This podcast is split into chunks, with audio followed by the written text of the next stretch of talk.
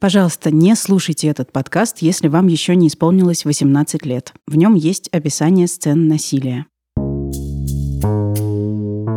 Это был обычный пятничный вечер. Я заказала себе такси. Сначала все было нормально. Я уснула. Таксист начал очень настойчиво упрашивать меня пересесть на переднее сиденье. Водитель заблокировал двери. Начал ко мне лезть, э, руками меня трогать. Девушка, вы же меня сами попросили. И я себя чувствовала максимально грязной и вообще ужасной. Потом в итоге они мне ответили, что водитель в их системе не зарегистрирован. Я скажу вам, что наших мер достаточно, когда этих случаев в такси не будет.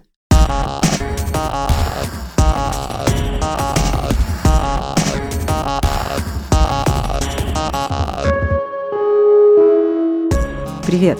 Это подкаст «Дочь разбойника». Меня зовут Настя Красильникова, я журналистка и фем-активистка. Уже несколько лет я изучаю, как общество относится к женщинам. У меня есть телеграм-канал «Дочь разбойника» про сексизм в медиа и рекламе, телеграм-канал «Вашу мать» про материнство и этот подкаст про разный опыт разных женщин. Раньше он выходил в студии «Амурские волны». Теперь я делаю подкаст «Дочь разбойника» самостоятельно. И сезон, который вы сейчас слушаете, сделан полностью на мои деньги.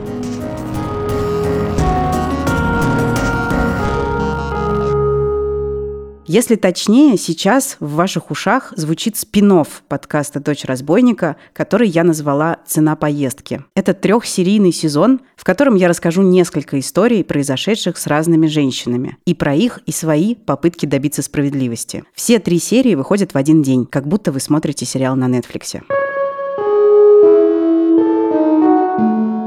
Но я должна предупредить, местами это сложный для восприятия контент. Здесь пойдет речь о сексуализированном насилии над женщинами. И тут будут описания насильственных действий. Сначала я расскажу, как мне вообще пришла в голову идея этого подкаста. То, что вы слышите сейчас, это вечеринка по случаю дня рождения моей подруги Лены Боровой. На дворе сентябрь, стоит теплая осень. Лена сняла для праздника лофт и предупредила всех, что нужно прийти в черном. Таков дресс-код. Я про это, разумеется, забыла и пришла в розовом. На вечеринке много знакомых мне людей и еще больше незнакомых. Все светски вращаются, пьют вино, танцуют и знакомятся друг с другом. В разгар праздника я оказываюсь рядом с приветливой девушкой Яной. Я вижу ее впервые. Она расспрашивает меня, кто я и чем занимаюсь. Я рассказываю ей о своей работе и, среди прочего, упоминаю, что в 2020 году сняла сериал о насилии над женщинами в России. Если помните, он назывался «Хватит» и вышел на платформе «Старт». Я вижу, что Яна сильно моложе меня. У нее длинные темные волосы, огромные выразительные глаза и улыбка, от которой сердце начинает биться чаще. Яна слушает меня с совершенно обезоруживающим интересом. И когда я рассказываю ей про «Хватит», в котором есть серии про домашнее насилие, насилие в детстве, харасмент на работе, выражение ее лица меняется. Понимаешь, объясняю я Яне концепцию сериала. Кажется, что почти каждая женщина в России сталкивалась с насилием. Не в детстве, так на работе, не в отношениях, так в роддоме. Яна слушает меня, а потом говорит. В ноябре прошлого года меня изнасиловал водитель такси. Через несколько недель после той вечеринки мы с Яной встретились в студии и, среди прочего, обсудили обстоятельства нашего знакомства. Мне на самом деле до сих пор немного стыдно, что я это все на дне рождения выпила. И я думаю, так, ты познакомилась с девушкой, да, на, дне рождения, девушка, которую ты тоже узнала только вот на ее дне рождения. И типа, а вообще, Ян, ты как это начала рассказывать? Ты просто типа начала человеку рассказывать какую-то полную ебанину про какие-то там боли, переживания и вообще невеселую историю. 8 ноября 2020 года Яну, которая ехала с вечеринки в такси, заказанное через приложение City Mobile, и уснула на заднем сиденье, изнасиловал таксист. Когда Яна рассказала мне эту историю тогда на вечеринке, я стала ее спрашивать, почему она не говорила о случившемся публично, не написала постов в Фейсбуке, не пыталась связаться с медиа. Она ответила, что была уверена, что это никому не будет интересно. Мы еще немного поговорили и пошли танцевать и веселиться. История Яны не выходила у меня из головы неделю. Я стала думать, в каких случаях вообще девушки вызывают такси. Когда в руках что-то тяжелое, когда нужно доехать куда-то быстро, когда нет желания спускаться в метро, когда уже поздно и темно, когда страшно ходить по улицам, когда хочется просто побыстрее добраться до дома, когда нужен комфорт и безопасность, когда уезжаешь с вечеринки, в том числе пьяная. Парадокс в том, что далеко не всегда поездка в такси имеет что-то общее с безопасностью. Я регулярно встречаю в социальных сетях посты, в которых девушки рассказывают о домогательствах со стороны водителей такси, а иногда и об изнасилованиях. Всякий раз в комментариях под этими постами представители агрегаторов выражают серьезную обеспокоенность и обещают разобраться. Иногда сообщают, что отключили водителя от агрегатора и уверяют, что будут сотрудничать со следствием, если оно случится. И кажется, эти меры не помогают. История Яны потрясла меня настолько, что я решила ее вам рассказать. Оказалось, что героиню, не только истории, но и в целом героическую женщину, можно найти и на вечеринке. Этот сезон «Дочери разбойника» о том, с чем могут столкнуться женщины, вызывая такси, в том числе для собственной безопасности. Этот сезон – попытка разобраться в целой груди вопросов. Как водителям вообще приходит в голову начать приставать к пассажиркам? Как женщины справляются с такими ситуациями? Как пережитый опыт сексуализированного насилия может повлиять на дальнейшую жизнь? Почему общество продолжает убеждать пострадавших, что они сами виноваты в случившемся? Можно ли добиться справедливости? И главное, станет ли безопасность пассажирок ответственностью или приоритетом агрегаторов? За всю мою карьеру пассажирки такси я только два раза встречала на водительском сиденье женщину. Обычно такси управляют мужчины. Недавно таксист назвал меня красавицей, и меня это покоробило. Почему незнакомый мужчина без запроса оценивает мою внешность? И какое она вообще имеет значение, если мы встретились тут на 20 минут, чтобы совершить вместе короткую поездку? Помню, как однажды в эпоху, когда агрегаторов еще не было, таксист довез меня до дома и сообщил, а сейчас я буду к тебе приставать. Тогда мне удалось заговорить ему зубы и спокойно добраться домой. Подобных случаев много. Почти все знакомые мне женщины хотя бы раз сталкивались по меньшей мере с нежелательным вниманием от водителей такси. Я спросила у читательниц своего инстаграма о случаях насилия в такси и получила несколько десятков историй. Сейчас вы услышите женщин из разных городов России, которые рассказывают о таком опыте. Эту историю рассказывает Марина. Марине 27 лет, она живет в Санкт-Петербурге, и два года назад она заказала такси, чтобы поехать в театр. Приехал мужчина средних лет, э, муж меня провожал, я села на переднее сиденье, о чем сейчас жалею, и больше так не делаю, сажусь всегда на заднее. Сначала все было нормально, таксист завел разговор, спрашивал о муже, спрашивал, почему нет детей, предположил, что мой муж не может сделать мне детей, и предложил это сделать ему. То есть, чтобы он сделал мне детей с фразой «если что, обращайтесь». А, было также много вопросов личного, интимного характера, каких конкретно я сейчас не могу вспомнить.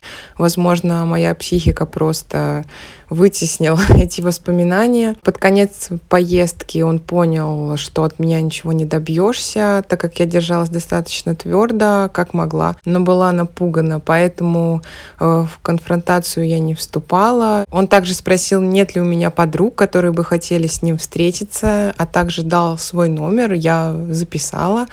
После театра я написала этому таксисту, э, что моя подруга не согласна с ним встретиться.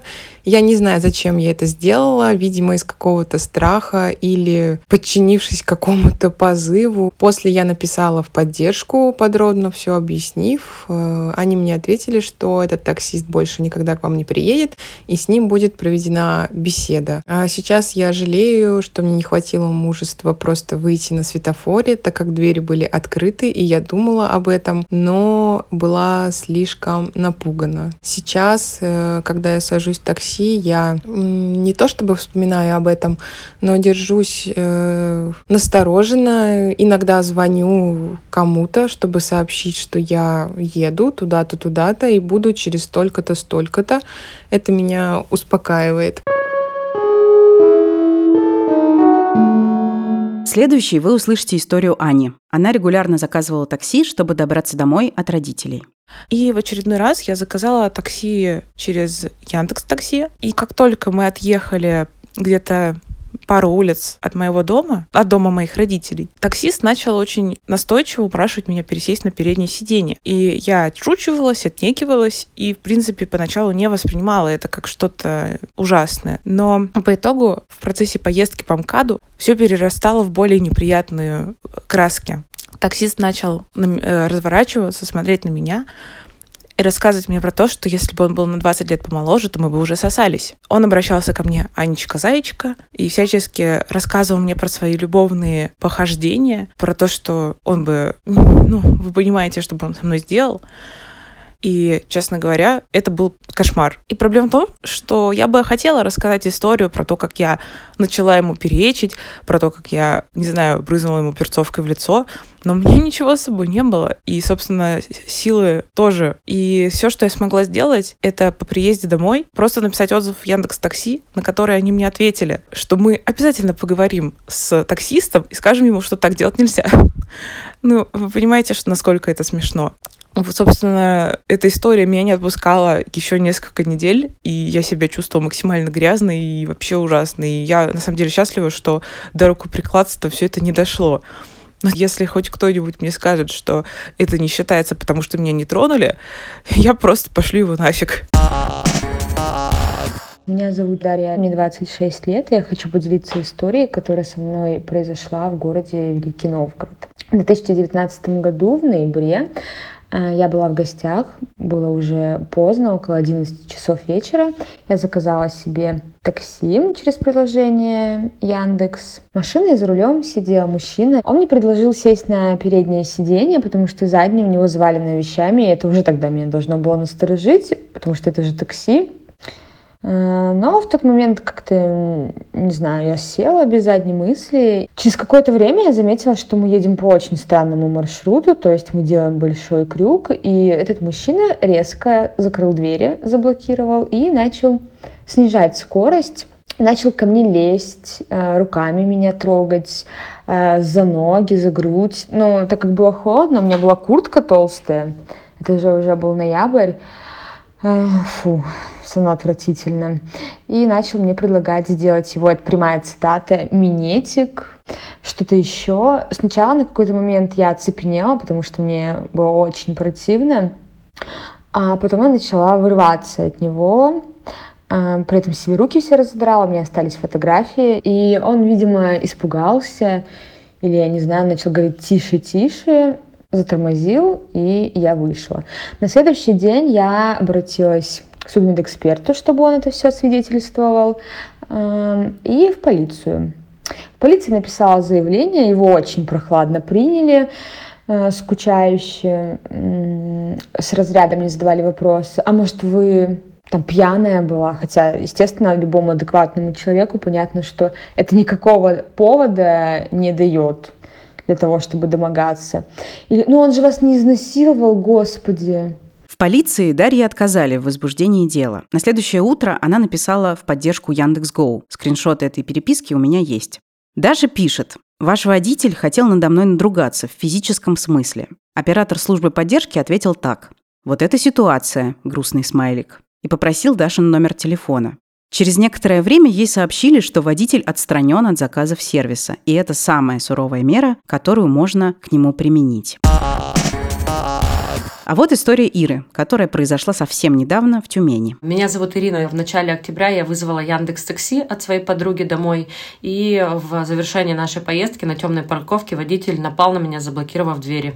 2 а, октября, я все просто вношу в календарь, когда и куда я хожу, а, я поехала к своей подруге на такси. Обратно возвращалась в 20 20-28, как я уже потом ну, по такси снова посмотрела. Водитель пытался как-то со мной поговорить, но поскольку я крайне редко езжу на такси, я обычно всегда сажусь сзади, и, в общем-то, я не сильно была готова к коммуникации, я там просто смотрела в окно, а, и когда мы подъехали к моему дому, так устроен а, дом, он буквой П, и у него, к нему можно сразу подъехать к подъезду, что, собственно, указано в такси.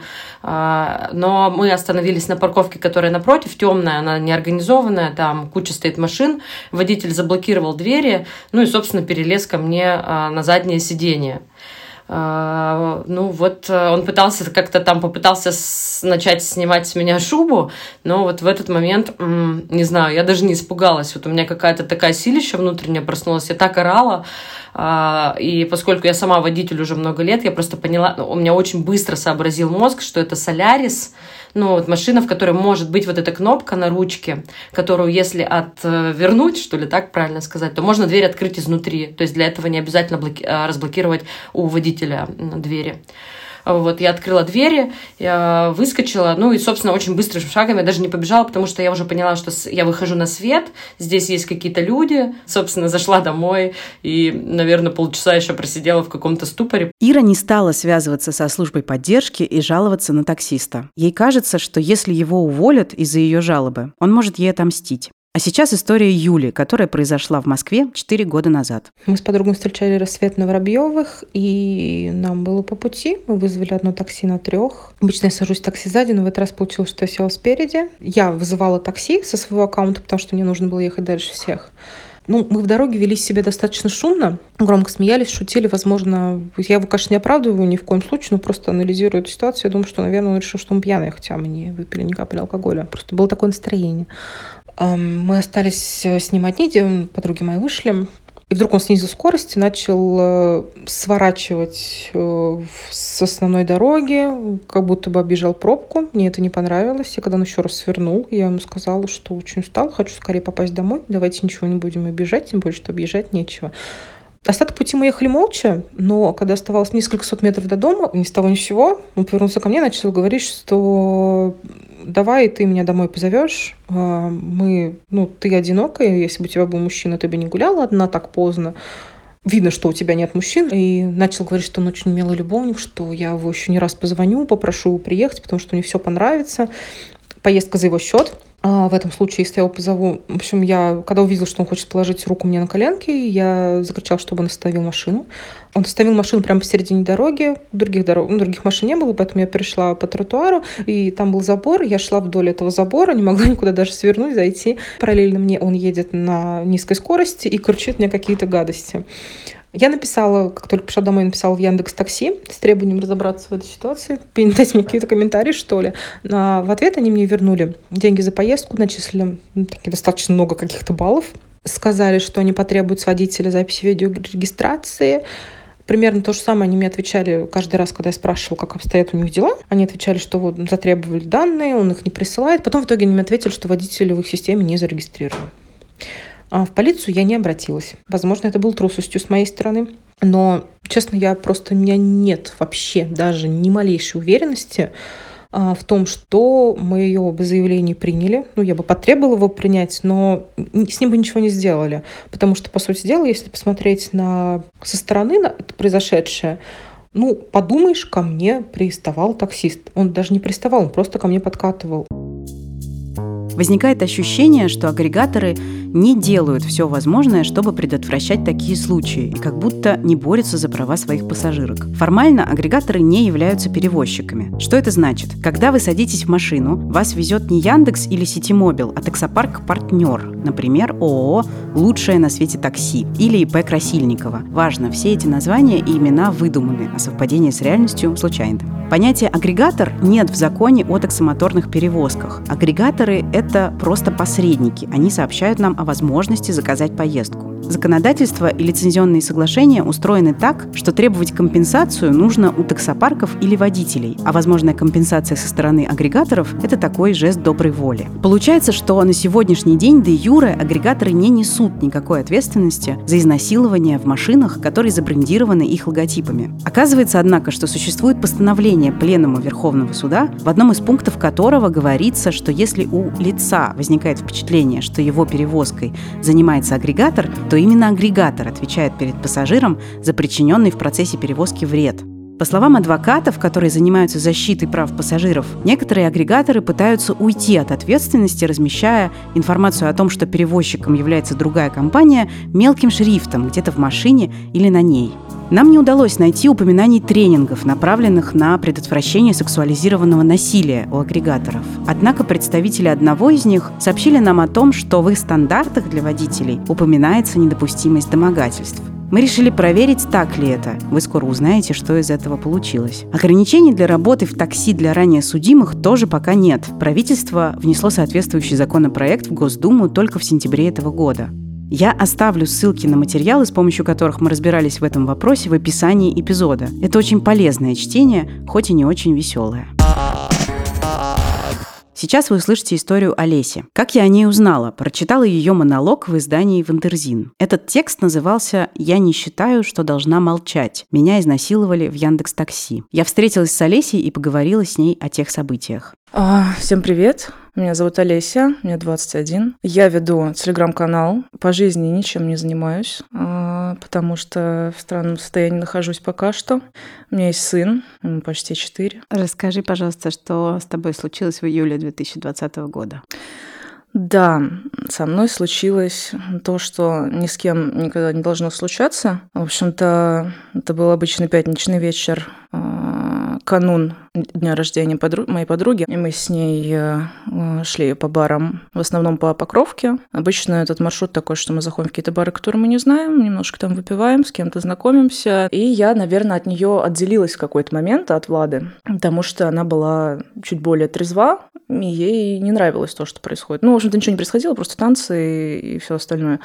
Обычное времяпрепровождение в баре. И она в какой-то момент сказала, что она уедет домой. Я тогда уже нашла какую-то стороннюю компанию. Я подумала, что она может поехать домой, но мы не, не говорили об этом. То есть она меня поставила перед фактом, что я домой, типа, мне надоело. Это было правильное решение, потому что теперь я понимаю, что мне нужно делать так же. Я осталась одна, и вот с тех пор э, это уже черная дыра, то есть я ничего не помню. Я помню, что я на ощупь шла, я вышла из бара, я на ощупь шла куда-то еще, в проблеск вот этот в памяти, что я помню, что мы сидели с каким-то парнем на скамейке, он вызывал мне такси.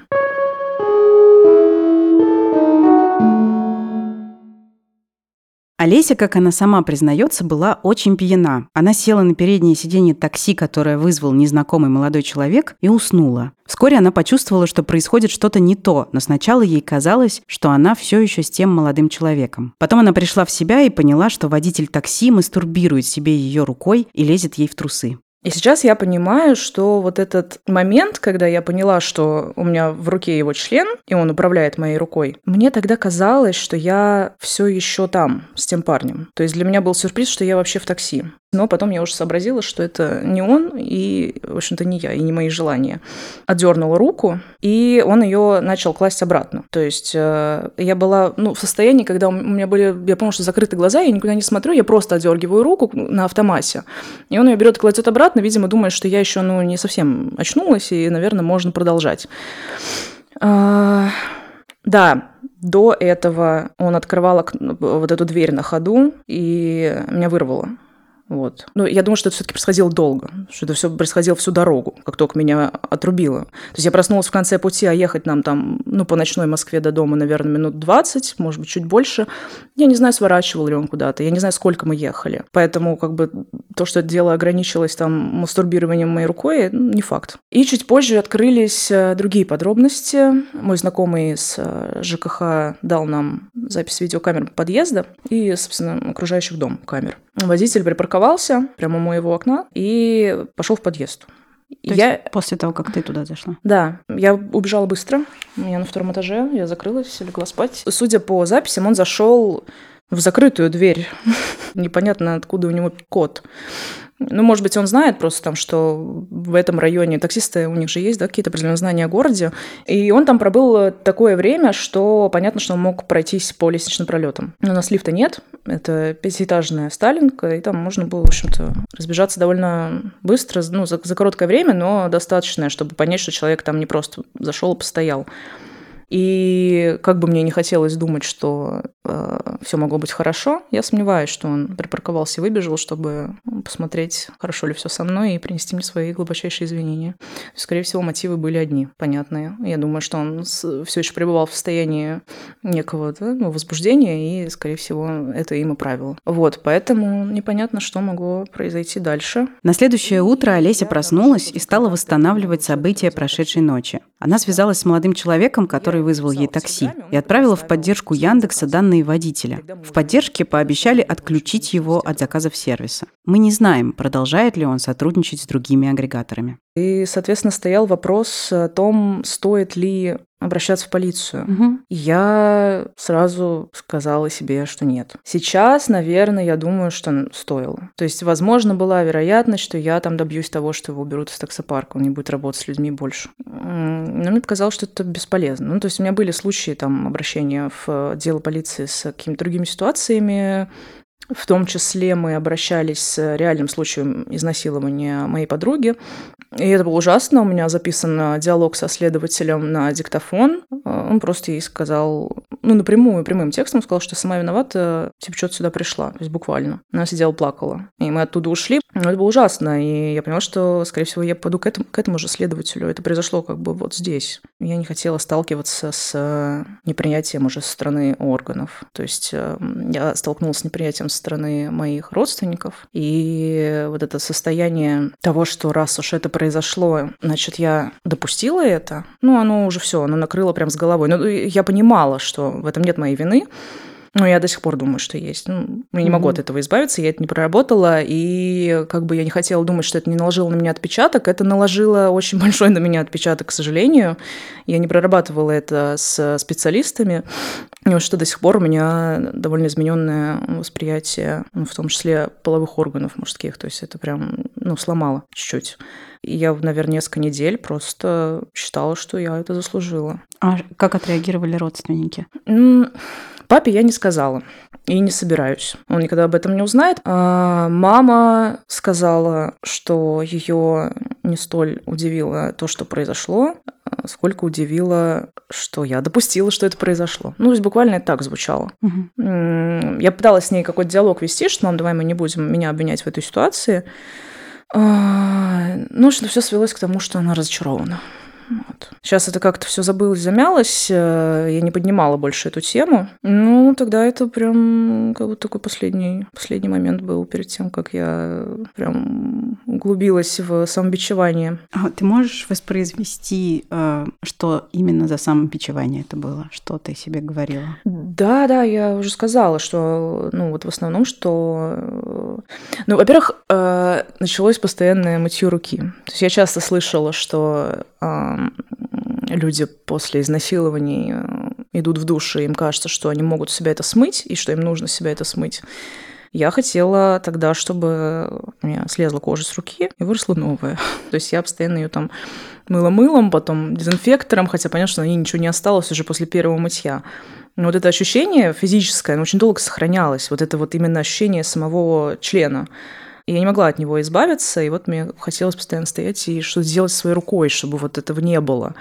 И мне казалось, что вот, вот мое тело, им воспользовались, ну вот это я виновата, так что так случилось, я допустила эту ситуацию, значит, вот я такая плохая. Возвращаясь к ситуации с Яндексом, как ты думаешь, какая реакция была бы уместна с их стороны и достаточно для тебя, чтобы тебя удовлетворило? Но меня удовлетворила бы такая реакция, которая заставила бы меня почувствовать, что мы им важны как люди, не как э, клиенты их сервиса, и они отработали свою задачу для клиентов их сервиса, а как люди, чья психика, может быть, жизнь и здоровье находятся в опасности. Они прекрасно это знают. То есть э, они должны были взять это в свои руки. Они говорят о безопасности и что им важно это. А по реакции похоже, что не особо. Еще, наверное, я бы хотела узнать, дошло ли это до какого-то более-менее действительно ответственного за это человека. И существует ли такой человек? Да, да, что тоже важно. Ну, я, я думаю, что существует. Они же должны вести и свою какую-то статистику. Они должны думать, что анализировать это, что-то с этим делать. Это же не единственный случай за десятилетия. Да? Этим нужно заниматься серьезнее. Ну вот я даже сейчас говорю, что этим нужно заниматься серьезнее, а у меня все равно на подкорке мысль, что э, это, это все я. Ну, я не могу от этого избавиться. То есть для меня в моей голове, э, да, с какой-то вот этой травмой это все сложилось в достаточно логичный пазл. То есть э, это случилось по моей вине, я об этом кому-то рассказала, я не получила должной реакции, какой бы мне хотелось получить, потому что, что это как будто такое небольшое наказание мне за то, что я, э, ну, допустила это. Мгм. Вот, если честно, да, я правда до сих пор так думаю. Ну, пожалуйста, так никто никогда не думайте. Это, Да. это травматичные мысли, они просто непроработанные. Я постараюсь с ними что-то сделать. Мне больно от слов Олеси, потому что я глубоко убеждена, в насилии виноват только насильник. И я понимаю ее нежелание подавать заявление. К сожалению, следствие по такого рода делам может стать не меньшей травмой, чем сам опыт насилия. Я очень признательна Олесе и остальным героиням этого эпизода, которые согласились рассказать о своем опыте. Как бы интересно, на самом деле, послушать внутреннюю кухню, как это устроено, как это регулируется и какая, какое они имеют реальное влияние на тех, с кем мы взаимодействуем благодаря их сервису. Это снова Яна, героиня, с которой начался этот сезон и чью историю вы услышите в следующих эпизодах. Это фрагмент из нашего с ней интервью, и она говорит об агрегаторах. Еще на вечеринке Яна спрашивала у меня, почему агрегаторам будто бы все равно, что происходит с пассажирками такси. Как часто случаются домогательства и изнасилования в такси? Считают ли агрегаторы проблемой то, что это происходит? Собираются ли с этим бороться? Как помогают жертвам насилия, если вообще помогают? В следующих эпизодах я пойду с этими вопросами к представителям пользователям Яндекс Такси и Сити Мобила. А еще вы больше узнаете о том, как часто в России происходит изнасилование, как к таким делам относятся в органах и почему опьянение не повод говорить жертве, что она сама виновата.